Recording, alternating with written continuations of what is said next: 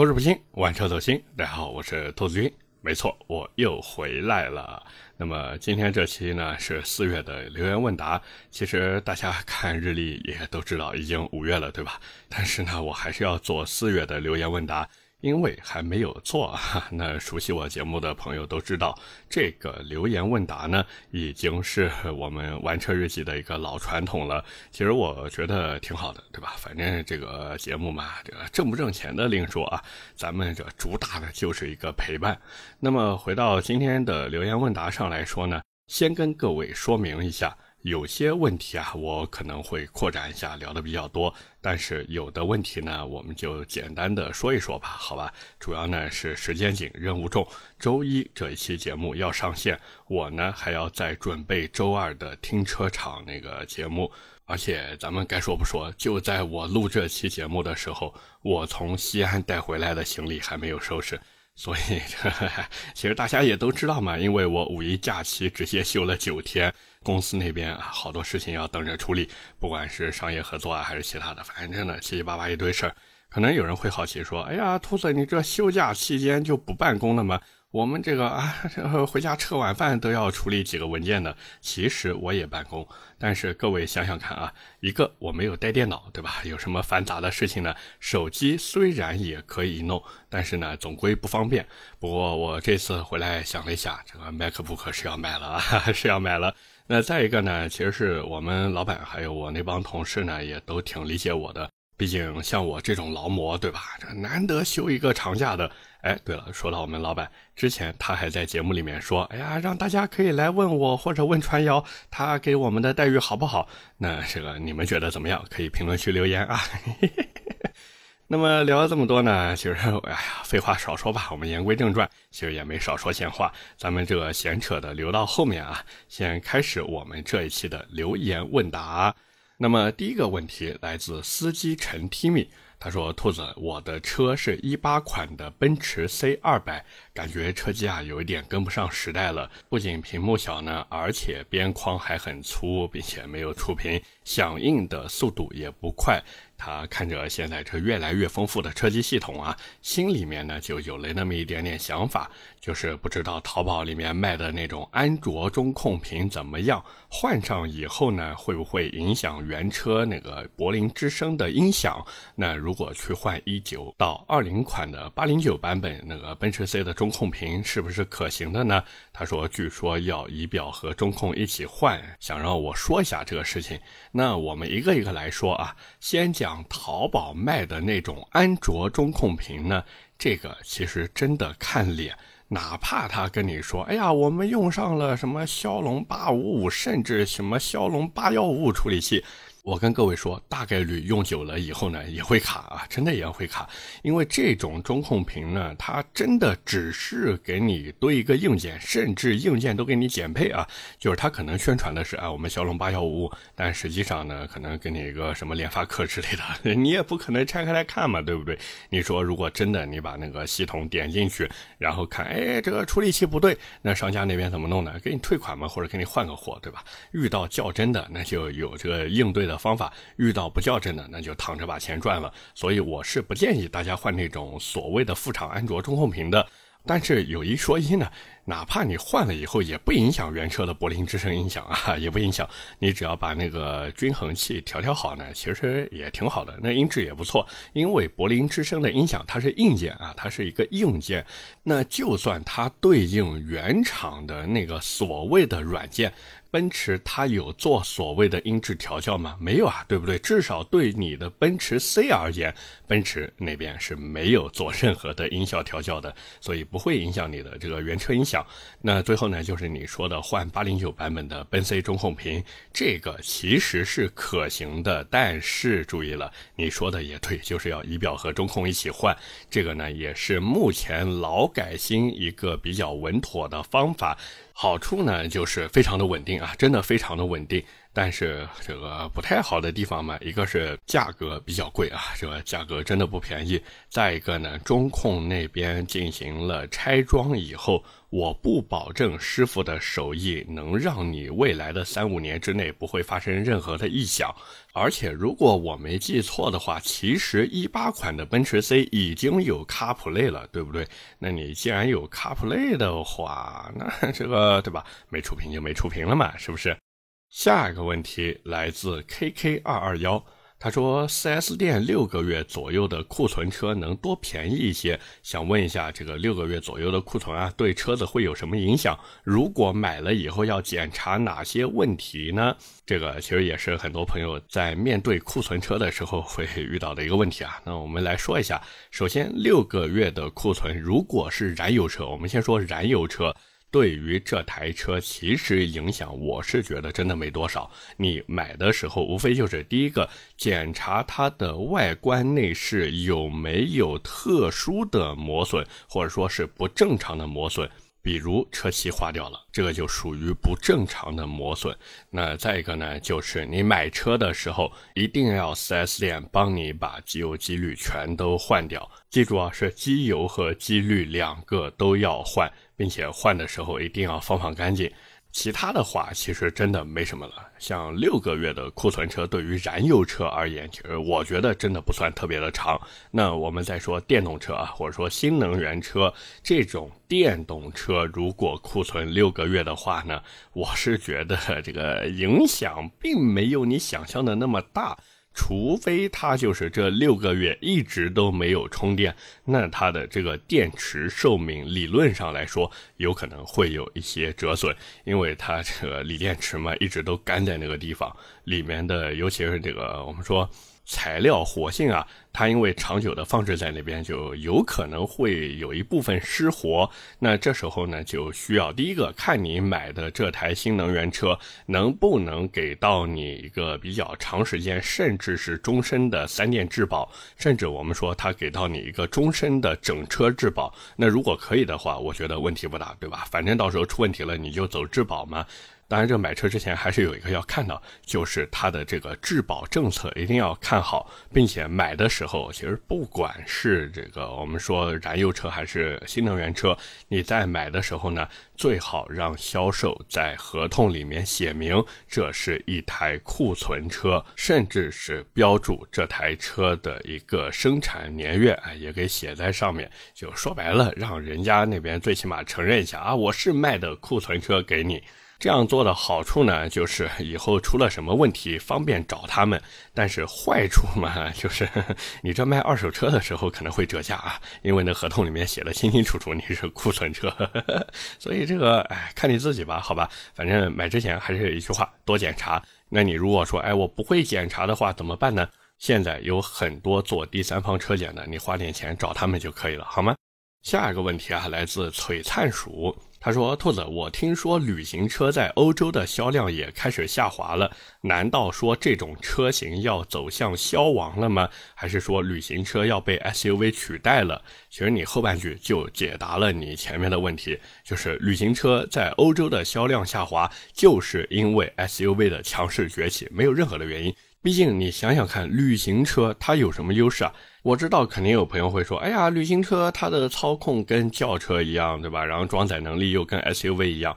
可是现在的 SUV 操控真的有那么烂吗？或者我们说平民百姓买的旅行车，它的操控真的有那么好吗？所以这其实是一个核心点，那自然也就能联想到为什么旅行车被 SUV 取代了，对不对？说白了就是干啥啥不行，是不是？你看着啥都能干，但是没有一样是专精的。那这种车型会不会消亡呢？我认为是不会的。毕竟，奥迪也好，奔驰也好，宝马也好，他们那边已经给出了自己的答案，包括保时捷那边，就是把旅行车昂贵化。或者说呢，就是做成普通人买不起的样子。这个里面的代表，对吧？大家也都知道，什么 C 四三旅行啊，什么奥迪的 S 四旅行，甚至是 RS 四旅行，包括宝马那边的 M 三旅行。那当然，保时捷那边还有帕拉梅拉的这个，当然他们叫列装版啊，他们叫列装版。但是在我看来，那个其实也是一个旅行车。因为关于旅行车和列装车的界定呢，我和传谣之前在停车场的节目里面聊过了，大家反正可以回听一下啊。我觉得聊的还是蛮透彻的。反正总的来说呢，就是旅行车这个东西，它不可避免的就会走向小众化，要不然呢，就是等着在新能源的时代里面再怎么说重新绽放一次光芒吧。但是咱们该说不说，有可能以后哪怕是新能源的旅行车，它这个光芒所照射的那部分群体呢，也终将是少数，好吗？下一个问题来自做人不能太上海。他说：“兔子我又来了。目前新能源是一个趋势，自己呢在省会城市上班，城市用车比较多。过节的时候呢会回老家，距离大概两百公里，有自己的停车位。现在预算二十万以内，看我能不能帮忙分析一下，到底是买纯电还是油电混合，或者是增程式？”哪个后续更加省心？主要看重安全和保值。如果都不行的话呢？是在两田的油车里面选吗？而且他还特地注明了啊，我只要买轿车 SUV 不考虑。说实话，如果单论技术的话，其实增程式呢比较落后啊，真的比较落后，说不定哪一天就被取代掉了。但是你如果说想在这近的三五年以内用的比较爽的话呢，其实还是增程式比较爽，真的增程式比较爽。可是预算二十万以内，你买增程式的轿车能买什么？深蓝 S 幺零三，对不对？但是那个车子，前段时间我好像停车场节目里面也聊了吧，它的这个质量好像啊有那么一点点小问题啊。所以如果你真的想买的话呢，可以再等一等。那如果说是油电混合的话呢，预算二十万以内。你汉 DMI 冠军版这个 能行吗？好像预算上稍微差了那么一点点。那最后是纯电，其实纯电二十万以内现在可选的真的非常的多，比如被我吐槽过的非凡 F 七。但是有人去试驾说感觉还行，这个操控比较玄学嘛，你可以去试一试。但是如果让我来选的话呢，其实你又要省心，尤其是安全性和保值率的话，我觉得还是选纯燃油吧，真的选纯燃油吧。毕竟新能源车它还处在一个发展阶段，可是燃油呢，对吧？多么稳定，多么省心啊，是吧？所以只要你不纠结这个，尤其是不纠结牌照问题的话，我觉得纯燃油有可能是更适合你的选择。当然，假如你说，哎，我就是要买新能源。那这个插电式混合动力吧，可能更方便一些。毕竟你过年过节回老家，你说这个路上万一没电了，那这个充电桩派了可不是一两个小时的问题了，对不对？所以还是买插电式混动吧，最起码能让你回家的时候心里面更踏实一些，好吗？下一个问题来自小迷弟一二三。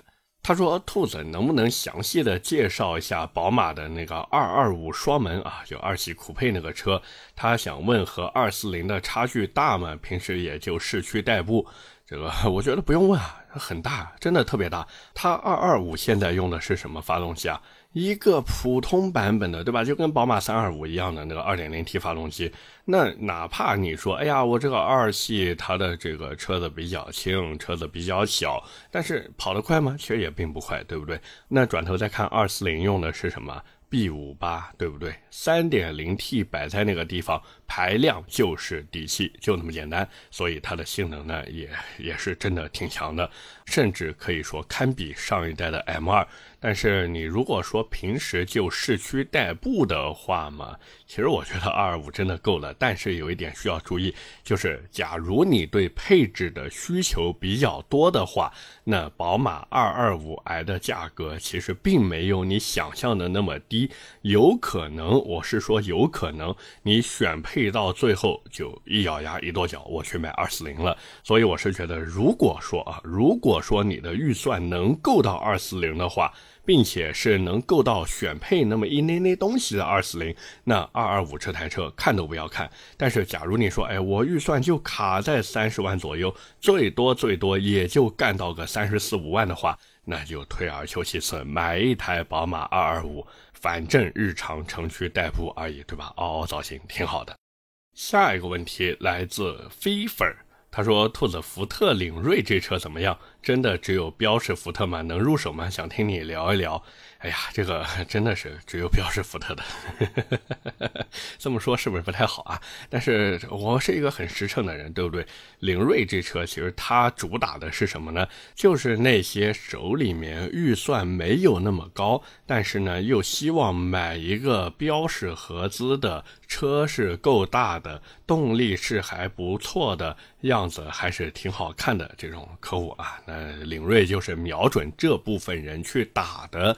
所以，除非你也是这样的心态，就是说，哎，我想花不多的钱，然后买一个尺寸够大的合资 SUV，那福特领锐这车说不定真的能满足你。但是，但凡你说我的预算还能宽泛一些，而且我也对这所谓的合资标没有那么的痴迷，只是说，哎呀，我刚好看到这个车，觉得说，哎，还挺有性价比的，那我觉得真的没必要了，真的没必要了。而且，哪怕我们不说这车怎么样，我们光从消费的心理去分析，你就知道，但凡这车的性价比特别特别高的话，那为什么大家都不去买呢？对不对？下一个问题来自皮卡丘的弟弟皮痒痒，他说：“兔子想问一个二手性能车的问题，自己啊五六十万左右的预算。”看了一台呢，是奔驰那个 C 六三 AMG，还有一台是阿尔法罗密欧的朱丽叶四叶草版本，想问我选哪一个？取向不同，结果也不同。然后他说有一个车圈的大 V 啊，教主啊，教主，他测了个圈速都导致失业了。他想问这意大利车吹的操控到底有那么神奇吗？其实如果是我的话，我买 C 六三。对吧？不用想啊，C 六三它四叶草再怎么样也是一个 V 六的机子，它 C 六三再怎么慢或者说再怎么对吧？它是 V 八，对不对？这个年代什么最值钱？排量最值钱，是不是？你不要管它所谓的操控，你也不要管它什么所谓四叶草的小众啊，觉得说，哎呀，我买个四叶草。我就是众人皆醉我独醒啊！我就是那个叫什么“孤舟蓑笠翁，独钓寒江雪”啊！我跟你说，千万不要有这种想法，因为我说白了，所谓的操控性，只有在极致的驾驶技术面前，它才有存在的价值。对于我们普通人来说，你再犀利的操控，也比不过红绿灯路口来的那一脚油门啊，给到你的那个推背感更强烈。只要你不是那种特别特别追求操控型的人，那我建议你还是去买 C 六三吧，对不对？再怎么说，好歹它是 V 八呀，咱们哪怕就算听个响，这五六十万花的都值。但是你如果买一台四叶草，唉。反正我就这么说吧，你又不是汽车博主，你又不是车评人，你如果说能靠这台四叶草去赚钱，那你去买。但是如果说你对吧，就普通人，你是花钱去玩的话，那你为什么不选 C 六三呢？对不对？而且下一代 C 六三都成二点零 T 的了，赶紧买吧，真的赶紧买吧，好吧。那么聊到这边呢，就是上一期评论区最后一个问题了啊。那么这个问题呢，来自 G Y Z R A I N，就是什么 Jazz Rain 二幺幺八，他说想问一下杰尼赛斯为什么卖不好，是有什么缺陷吗？他会不会退出中国市场？现在买杰尼赛斯的车子有没有风险呢？这个我们一个一个来说啊。先说为什么卖不好，其实这个原因我觉得很简单，好多网上分析的都说，哎呀，又是什么大家不懂啦，又什么不识货呀，又什么，其实有那么复杂吗？原因就是大家不认这个牌子呀。它一个韩国品牌，或者我们说的再直白一些，它一个现代，对吧？凭什么卖那个价格呢？是不是？那再一个，有没有什么缺陷？没有啊，这车目前来说没有什么缺陷。那会不会退出中国市场？我觉得不好说，真的不好说。毕竟之前的这个劳恩斯，还有后面的杰恩斯。这个对吧？也不是没有退出过嘛，这些都是杰尼赛斯的前身啊，都是它的前身。那你说他们之前退出过了，这个杰尼赛斯会不会有一天也退出呢？我觉得真的不好说。哪怕现代那边的领导拍着胸脯信誓旦旦说，我们这一次要坚守阵地啊，我们要留在中国，中国就是我们的家。哦，不好意思，串台了，那是宝马。结果宝马还不给家人吃冰淇淋。反正我是觉得吧，杰尼赛斯这个牌子还能活多久，真的不好说。毕竟你说这个车企造车是为了挣钱的嘛，那他现在又把调性拉得那么足，对吧？尤其是你看各个城市，像上海呀、成都啊，它那个展销馆，我的天啊，做的不要太豪华呀。所以我是真的不是很看好这个品牌，尤其是对于它现在的这个销量来说。它呢，目前还处于一个赔本赚吆喝的阶段。那它这个烧钱还能烧多久？当然，现在肯定是有钱，只是说这个烧钱烧到最后，现代那边不是北线啊，就是正经的现代那边还有多少信心，还有多少坚持，愿意把它做下去？这个真的谁都说不准。所以我是觉得，除非你真的特别特别特别喜欢杰尼赛斯的车，否则的话，真的还是不要考虑了，好吗？OK，那么以上就是我们这一期留言问答的全部内容了。下面呢，跟大家来聊聊闲的，好吧？今天咱们聊什么呢？那各位应该也都猜到了，没错，就是我回西安期间发生的事情。虽然说这一次回西安主要是去探亲加上办事儿。但是呢，也是趁着有一天下午有空啊，我跟我丈母娘、老丈人，还有带着我儿子和我老婆一起到大雁塔那边逛了一圈。那，关注我微博的朋友呢，应该看到我发的照片了啊。那说到这个旅游呢。我发现啊，就最近几年，西安显然是发力了。至少以我土生土长的这个南京去对比，当然南京从今年好像也成了这个所谓的网红城市啊。就是我小小的对比了一下，西安在旅游方面显然就是做的要成熟的很多。我举个例子，其实各位就知道了，就比如这个公共交通出行这一块，那你如果是去西安旅游的话。不管是去大雁塔呀，还是去钟楼啊，都可可以地铁直达。那你出了站就是景点，真的非常的方便。当然，这个前提是你住在地铁沿线。你要是说住在那个犄角旮旯里面的，当我没说过。可是我们回头说，如果在南京的话呢，就比如你是一个外地游客，你想来南京旅游。你说，哎，我没来过南京，那我去哪里呢？我去夫子庙，好不好？不好意思，你哪怕是住在地铁沿线，你只能坐地铁到附近的地铁站，就是到夫子庙附近的地铁站，比如说一号线的三山街站。出来以后呢，你再走到夫子庙去玩。又比如说，哎，你说我想去一下中山陵，可不可以？可以坐地铁二号线到下马坊地铁站，出来了呢，再走一段。而且核心点是什么？是对于外地人来说很不友好。就假如我是一个外地人，我第一次来南京旅游，对吧？我不做任何的攻略，我根本没办法把三山街和夫子庙联想在一起。也没有办法把下马坊和中山陵想到一起，各位说是不是？包括你如果说，哎，我想去那个总统府看一下，那你得坐那个二号线坐到大行宫 啊，叫这个地方大行宫。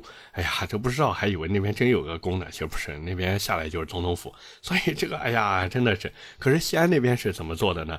大雁塔那边它就叫大雁塔站，非常的简洁明了。当然，这还只是一个小的点啊。再说一个，就是景。点的挖掘和拓展，就按理说，西安和南京都是古都，对吧？南京是六朝古都，虽然说都是小朝代啊，其实这个小朝代，我觉得还是有点争议，因为这个朝代的寿命放在当时的那个情况来说呢，也并不算短了。对不对？真的也并不算短了。各位可以去回顾一下那个所谓六朝的历史，真的不短。但是相比于西安的十三朝古都来说，而且西安之前真的，你说这个秦朝啊，当然秦二世而亡，汉朝。唐朝，我天啊，全是大朝代，对吧？那西安和南京，当然他们都是属于非常有着文化底蕴以及人文历史情怀的地方，对不对？可是西安的文化旅游真的，又或者说我们说旅游文化做的就特别的好，甚至在这个基础之上呢，进行了扩展，搞出了像什么盛唐密河呀、长安十二时辰啊之类的网红项目，对吧？咱们不说好不好玩啊，也不说多少人去玩了以后大呼上当受骗。可是最起码它吸引人吧，对吧？你看完宣传以后，你是不是就想去感受一下它到底是什么样子，对吧？可是南京呢，不好意思，摆烂。各位，假如说来过南京的话，尤其是今年来过的，应该就知道有什么新东西吗？没有呀。所谓的小西湖街区，这个我不知道算不算热门景点，反正就是在老门东出来拐个弯就到那小西湖街区，还是最近这两年好不容易憋出来的一条商业街，里面反正开的就是什么餐吧呀、酒吧呀，就搞搞文艺小清新风嘛，反正就这么一回事儿。然后呢，有金陵十二时辰吗？完全没有。各位如果是来南京玩的话，现在无非就是逛一逛被很多人炒出来的什么热门网红景点，像什么南京博物院，对吧？其实有一说一，南京博物院还是挺好玩的。可是有那么大的吸引力吗？反正我是趁着还没成网红之前去看过，逛下来呢，就觉得，假如你真的特别喜欢历史的话呢，还是挺好玩的。里面一些展品还是不错的。但是假如你说就纯为了拍照或者什么的，差点意思，差点意思。然后再一个是什么？好多人今年来南京旅游，就是去打卡一些连南京人可能以前都没吃过，或者是自己从来不吃的老南京小吃，真的是这个样子。就比如好多人吃的那个什么麻团粢饭啊，那个东西其实南京人根本就不吃的。我们从小到大吃的是什么？吃的是蒸饭呀，最多就是血糯米蒸饭，就是一坨子饭，然后里面包根油条，加点咸菜，对吧？这咸口的、咸辣口的。那如果吃甜口的，就是撒白糖嘛，包个油条，包个饭，没了呀。我都搞不懂为什么现在还要加一个麻团进去，真的是莫名其妙的。然后还有什么鸭血粉丝汤，对吧？当然这个也有点争议啊。反正就之前好多听友都问我说：“哎呀，兔子，我想来南京玩，哪一家的这个鸭血粉丝汤更好吃？”这我想了一想，说实话，就是我也不知道，因为至少从我身边的这些认识的朋友，包括还有很多南京本地人啊，土生土长的南京人，反正我们是更喜欢吃皮肚面的。而且我们吃皮肚面的时候呢，就比较喜欢配上一份附近卤菜店里面卖的烤鸭。那可能有朋友会说：“哎呀，兔子，那我也来吃烤鸭。”哎，这就是我要说的，就是南京到现在我都没看有几个人说：“哎，你们吃烤鸭的时候是要配饭或者配面条吃的。”我甚至在路上看到有外地游客跑过来，就前脚刚在鲁菜店买完烤鸭，因为南京的烤鸭是烤好以后泡在那个类似于酱油汤里面的。那个东西嘛，就泡在那里面吃的。那我们南京人平时是什么？就是配米饭或者配面条，对吧？我们这样吃，把它当个菜。但是好多人来玩，我就看他前脚买完，后脚就站那生啃。哎呀，我的天！我就想问问他们不咸吗？真的是。但是核心点在于什么？在于我从来没看到说有任何官方或者说那种大 V 出来引导大家，或者说告诉大家，南京的这个烤鸭是要配米饭或者配面条吃的，没有，至少我没有看到。那回头再看看西安的那些招牌美食，不管是肉夹馍还是牛羊肉泡馍，对吧？一个本地人最起码会时常消费，它不像南京的鸭血粉丝汤一样。我说实话，我哪怕现在中午不知道吃什么。我看着那个外卖也是先把鸭血粉丝汤给 pass 掉的，真的是这个样子。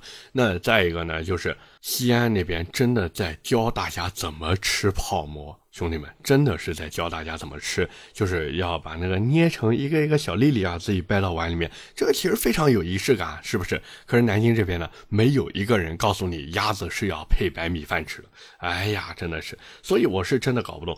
一个为什么南京要把鸭血粉丝汤推成本地的特色小吃？我说句不好听的，你把什么菊花脑蛋汤、清炒芦笋、香干拌马兰头，对吧？你把这些菜弄成本地特色。或者你索性就直接把皮肚面给推出来嘛，对不对？再不行的话，南京的这个叫什么鸡汁小笼包，对吧？也挺好吃的呀。它最起码不像无锡那边的小笼包还是个甜口的，南京这边真的是这个咸口的啊，咸口的鸡汁灌汤包，其实真的很好吃，对不对？皮薄馅大的，但是没有，就是在里面推鸭血粉丝汤，我也不知道怎么想的。还有什么像老南京比较喜欢吃的鸡汁回卤干，对不对？这个也很好吃啊。但是很多外地的朋友来了之后都不知道。这个是南京的特色，包括还有什么马蹄糕一类的，还有那个桂花糖芋苗，这些其实都能代表南京的特色小吃。但是我不知道为什么，好像到现在都在推鸭血粉丝汤。难道说这玩意儿真的那么挣钱吗？所以说到底呢，我是觉得南京现在虽然已经成了一个新兴的网红城市，但是相比于西安那种老牌的旅游城市，其实我说实话，南京也算一个比较老牌的旅游城市。但是在整个旅游的丰富度上面，还有它的一个完善度方面，做的真的不如西安那么好，甚至还不如隔壁的无锡和苏州。这是我作为一个南京土著的一个怎么说对比过后的一个想法吧。毕竟旅游这个东西嘛，它就是一个城市对外展示的一个名片。那如果说连旅游都不能能好好搞的话，或者说连旅游都不去用心搞的话，那怎么吸引更多的人愿意来到这座城市成家立业？各位说是不是这个道理？OK，那么今天闲聊的呢，就先简单聊这么多。下面是我们的留言互动环节。那么上期节目呢，我们聊的是蓝图追光。第一条留言来自失眠的思想家，他说：“兔子，我建议你买一台新能源汽车。虽然说你不太需要，虽然说你不方便充电，但是你和普通消费者是不同的。”我有什么不同的呀？哦，原来他说你以后大概率是要长时间从事汽车类主播这个行业的。如果自己都没有一台新能源车，那所有的用车感受都需要从别的主播那里来得知，那你的这个节目的优势就会降低了。其实我并不需要从别的主播那边来得知啊，我自己可以去试车啊，对不对？而且长测也好，短测也好，都可以。然后他说，现在的新能源也不全是纯电车，包括什么增程呀、DMP 啊或者雷神混动这一种，偶尔充电也能满足你的使用。他说，你看很多车评 UP 主其实也不缺车，但是为了工作还是买了新能源车。说我是不是可以考虑一下，就等这两年混战稳定了，换一台新能源车，甚至多想想哪里能方便蹭电，比如公司啊，然后买一台纯电车。其实我说实话，我也真的考虑过去买纯电车，而且我连车型都看好了，说不定我最后大概率就是去买什么大众 ID.3 呀，或者说去买一台极氪 X 的顶配呀，要不然就是再小众一点，我直接去买一台那个名爵木兰回来，或者大家都知道我喜欢那个跑车嘛，对吧？名爵的 cybers 对吧？完全可以。可是问题在哪里？问题在于我没有钱啊！现在困扰我的已经不是充电的事情了，充电的事情我可以解决了，但是买车的钱从哪里来？这是一个核心点。像很多的车评 UP 主呢，他们不缺车，然后去买新能源车的前提是他们也不缺钱，但是我缺钱啊，就这么简单。下一条留言来自王长富，他说：“兔子，你跟传谣的视频能不能改成老版 Top Gear 聊天环节那种？”摆两个大沙发，后面弄台电视，每一期呢搞点 PPT，吐槽一下新发布的车，或者是车圈里面发生的事情，这样应该符合你俩的气质。哎，其实我们还真的想过，而且这个跟大家说一个，这个能说吗？应该能说吧。我想了一下，应该能说，就是我们在做停车场那档节目以前。本来是计划把停车场的名字就是不叫停车场，而是叫做 Top Gay，真的叫 Top Gay，呃，不是 Gear 啊，不是 G E A R，是 G A Y Gay，但是后来放弃了，放弃了。不过你说的这个聊天环节，其实我说实话，我跟传谣也考虑过，真的考虑过。但是现在就是一个场地的问题，毕竟我们也是在那个写字楼里面嘛，一个办公室。那这个场地怎么解决？这是第一个。第二个呢，就是你看起来老的 Top Gear 那个 conversation，对吧？就对谈的环节，包括后面的 The Grand Two 那个什么 Conversation Street 啊，什么唠嗑街啊，好像是那个坎山街。反正就这个环节，你看着好像说，哎呀，非常的轻松写意。可是问题在于，我还是个菜鸟，我做不到像 Jennifer 啊，能听懂 Jennifer 这个梗的都老 T G 粉丝，就是我做不到像他们那个样子，就是特别的举重若轻。所以我们不可避免的需要一些提纲来提词。当然，我估计你可能会想说，哎，那不行，这个桌上放个纸，对吧？放一个提纲，然后来提个词呗，这个反正后面看吧，主要还是场地问题。但是你的这个建议真的非常的好，说不定以后的这个停车场的中长视频就按这么来做了。最后一条留言来自五四八五二七九五。他说：“兔子，你能不能出一期节目，讲一讲你选择购买，然后现在拥有的两辆车的这个心路历程，以及所发生的故事？”